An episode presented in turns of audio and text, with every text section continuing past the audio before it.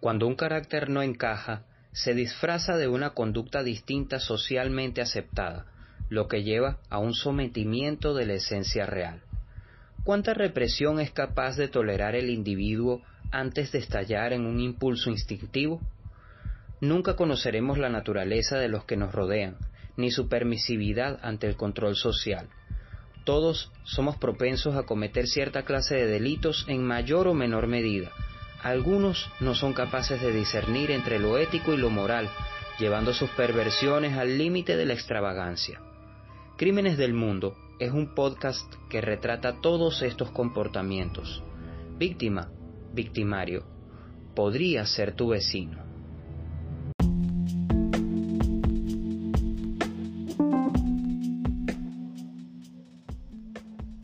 Ahora puedes seguirnos a través de nuestro canal de Telegram arroba Crímenes del Mundo. Síguenos y mantente enterado de nuestro podcast semana a semana y de las mejores historias de crimen que podemos compartir para ti.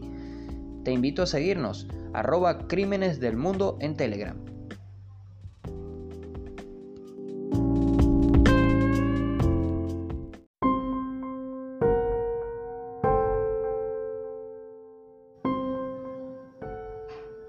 Cuando hablamos de crimen, generalmente pensamos en asesinatos, violaciones, secuestros y todo este tipo de cosas.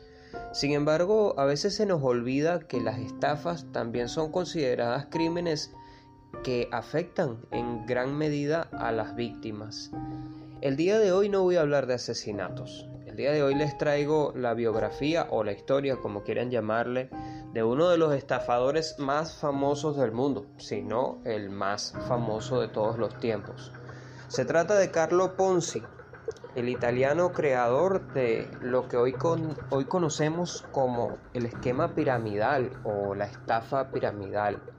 Algo muy conocido y muy practicado actualmente bajo el nombre de multinivel marketing y que de esta manera se hace legal a los ojos los gobiernos, pero que de igual forma, em, de alguna manera, utiliza el dinero de las personas que se afilian para poder pagar lo de alguien que se encuentra arriba mientras que los de abajo están eh, tratando de recuperar ese dinero.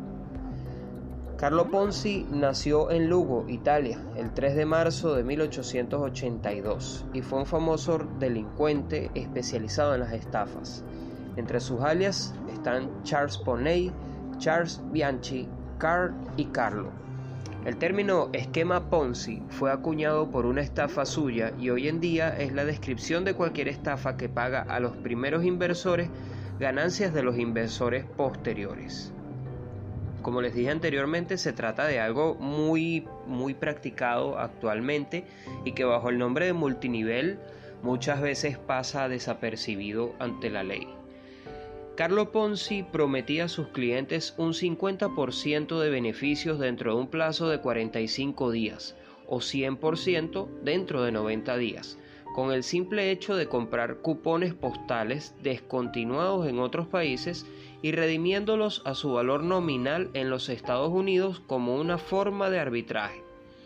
Probablemente inspirado por William Miller, un contador de Brooklyn que en 1899 utilizó el mismo sistema para estafar un millón de dólares, casi nada en aquella época. Originario de la provincia de Ravenna, emigró a Estados Unidos en 1903.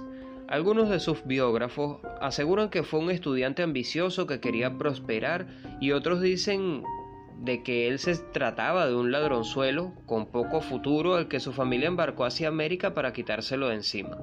Ponzi aprendió a hablar inglés y después de pasar por trabajos eventuales, inició una carrera que lo llevaría dos veces a prisión. La primera en Canadá, después de que le sorprendieran falsificando el nombre de una anciana que guardaba su dinero en el banco en que trabajaba Ponzi, y otra en Boston en 1911 por su implicación en un negocio de contrabando de emigrantes italianos.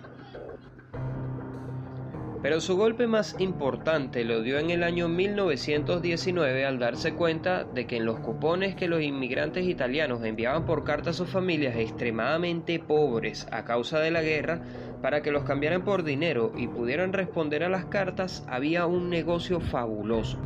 Consultó a amigos y conocidos también y montó la empresa Securities Exchange Company. Comenzó a repartir cupones prometiendo unas ganancias del 50% en 45 días o del 100% pasados los 3 meses. En poco tiempo se convirtió en un personaje acaudalado y tanto políticos como medios de comunicación lo presentaban como un empresario ejemplar. Todo funcionó muy bien durante los primeros meses, el dinero llegaba por montones y los intereses se pagaban religiosamente. Las viudas hipotecaban sus casas y la gente recogía sus ahorros para invertirlos en el negocio de, Ponzi. Surgió algún problemilla legal, pero se resolvió abonando generosas cantidades de dinero, cosa que no faltaba, por supuesto. La crisis de confianza se inició cuando el analista financiero Clarence Barron, por encargo del Boston Post, publicó un informe en el que se declaraba que pese a los extraordinarios intereses que se pagaban, Carlo Ponzi no reinvertía ni un céntimo de sus enormes beneficios en la empresa, se calculó que para cubrir las obligaciones contraídas se necesitaban 160 millones de cupones en circulación, cuando en realidad tan solo había 27 mil. A partir de aquí, los acontecimientos se precipitaron. Una multitud de inversores furiosos se presentaron ante las oficinas y tras demandarle fue ingresado de nuevo en prisión. El primero de noviembre de 1920, Carlo Ponzi fue declarado culpable de fraude y se le condenó a cinco años de prisión. Salió tres años más tarde y le condenaron a nueve más. Como estaba en libertad provisional, decidió cambiar de aires y huir al estado de Florida donde puso en marcha otra estafa. Sin embargo, para entonces su mala fama ya se había extendido. Antes de que le descubrieran, se escapó al estado de Texas y para intentar huir en un barco mercante se afeitó el bigote y la cabeza. Pese a ello, terminó en la prisión de Massachusetts, donde permaneció hasta 1934. A las puertas del presidio le aguardaba un buen grupo de estafados que quería lincharlo, algo que no pudieron lograr debido a la intervención de la policía que tuvo que protegerle. Como no se había nacionalizado estadounidense, lo deportaron a Italia y allí intentó poner en marcha su esquema sin éxito y terminó trabajando en una línea aérea italiana que operaba en Brasil. Tiempo después, se supo que esta línea fue utilizada para hacer contrabando de materiales estratégicos. Carlo Ponzi vivió sus últimos días en la miseria muriendo en un hospital de la Caridad en Río de Janeiro el 18 de enero de 1949. Ponzi pasó a los manuales de economía por haber ideado lo que se conoce hoy en día como el esquema piramidal. Este esquema piramidal básicamente es una operación fraudulenta de inversión que implica abonar a los inversores actuales los intereses obtenidos del dinero de nuevos inversores y no de la generación de ganancias genuinas. Es un sistema en el cual la única manera de repartir beneficios requiere que los participantes recomienden y capten, o mejor dicho, refieran a más clientes con el objetivo de que los nuevos participantes produzcan beneficios a sus participantes primarios. Este sistema no invierte en instrumentos financieros ni de otro tipo, solo redistribuye el dinero de unos inversionistas hacia otros, por lo que el sistema funciona solamente si crece continuamente la cantidad de inversores en la pirámide. Una vez que deja de entrar gente al negocio, el estafador se ve impedido a cumplir su promesa y la pirámide colapsa.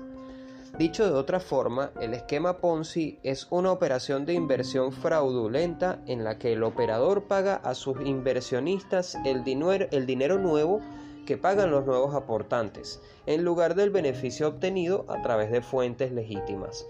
Por lo general no hay un producto o servicio real en el que se esté invirtiendo el dinero, solo la promesa de una ganancia futura. Básicamente el esquema implica que los nuevos miembros del esquema Ponzi financian los pagos de los miembros antiguos. Esto continúa hasta que no se incorporan más miembros nuevos. El dinero se agota y la operación se cierra, dejando a mucha gente sorprendida porque no recuperaron su dinero, es decir, quedaron estafados. Para dar un breve ejemplo, Digamos que el inversionista le paga al operador mil dólares y este le promete devolverle 100 dólares al mes durante los próximos 12 meses, lo que significa que obtendrá más de lo que invirtió. Puede estar pensando, ¿cómo tendrá suficiente para pagarme después de 10 meses? Una opción puede ser que estén invirtiendo este dinero legítimamente en algún tipo de operación rentable, como por ejemplo la construcción de un conjunto residencial que incluya áreas de recreación y comerciales. En este caso, el dinero que usted y otros miembros pagaron cuando se unió al proyecto se usa como una especie de campaña de financiamiento colectivo. Otra opción podría ser que se estén recibiendo el dinero de las nuevas personas que se unen para financiar a los miembros antiguos como usted. Aquí es donde entran las referencias. Imagínese al operador diciendo, si trae a alguien más a este proyecto, le pagaré una comisión adicional solo por traerlos. Así que ahora le pides a alguien más que pague mil dólares al operador para que obtengas una comisión de 100 dólares y más dinero entrará en el sistema para pagar a los miembros actuales. Por supuesto, los nuevos miembros están motivados para atraer a más miembros al proyecto. ¿Por qué es tan importante que todos traigan referencia? Porque en la mayoría de los casos esa es la fuente de ingresos más consistente para este esquema o mejor dicho, para que este esquema se sostenga por un tiempo. E incluso si el dinero se invierte en alguna operación legítima, no es lo suficientemente consistente como para cubrir los pagos de todos los miembros. Por lo general, los miembros que se unen a este tipo de operaciones esperan un retorno positivo, consistente o se irán. El operador lo sabe y es por eso que intenta cumplir esta solicitud imposible de generar grandes ingresos cada mes sin ningún riesgo a través de otras fuentes, es decir, nuevos miembros que se incorporan. Otra forma de hacer es que, que el esquema Ponzi sobreviva y no se quede sin dinero es hacer que los inversionistas vuelvan a invertir su dinero en la operación en lugar de retirarlo. De esta manera los miembros piensan que poseen el dinero porque ven el saldo de su cuenta, pero en realidad no hay forma de que puedan retirar ese dinero a su propia cuenta bancaria. El proceso de reinversión se utiliza para mantener a los inversores en el juego y retrasar el punto de falla del esquema Ponzi.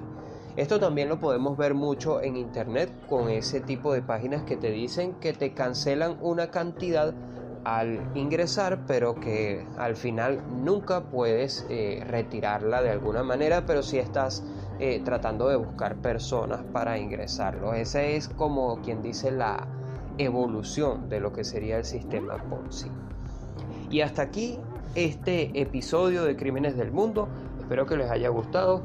Y recuerden seguirnos en Telegram, arroba Crímenes del Mundo, para que estén al tanto de nuestras actualizaciones y de, de nuestros nuevos episodios. Les hablo de Edwin Rivas y hasta la próxima.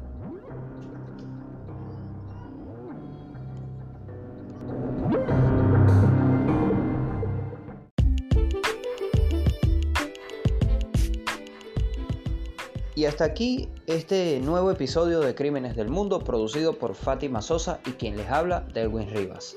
Les invito a seguirnos en Telegram, arroba Crímenes del Mundo, donde podrás recibir nuestras actualizaciones semana tras semana y una que otra historia de crimen que compartimos por allí. Hasta la próxima.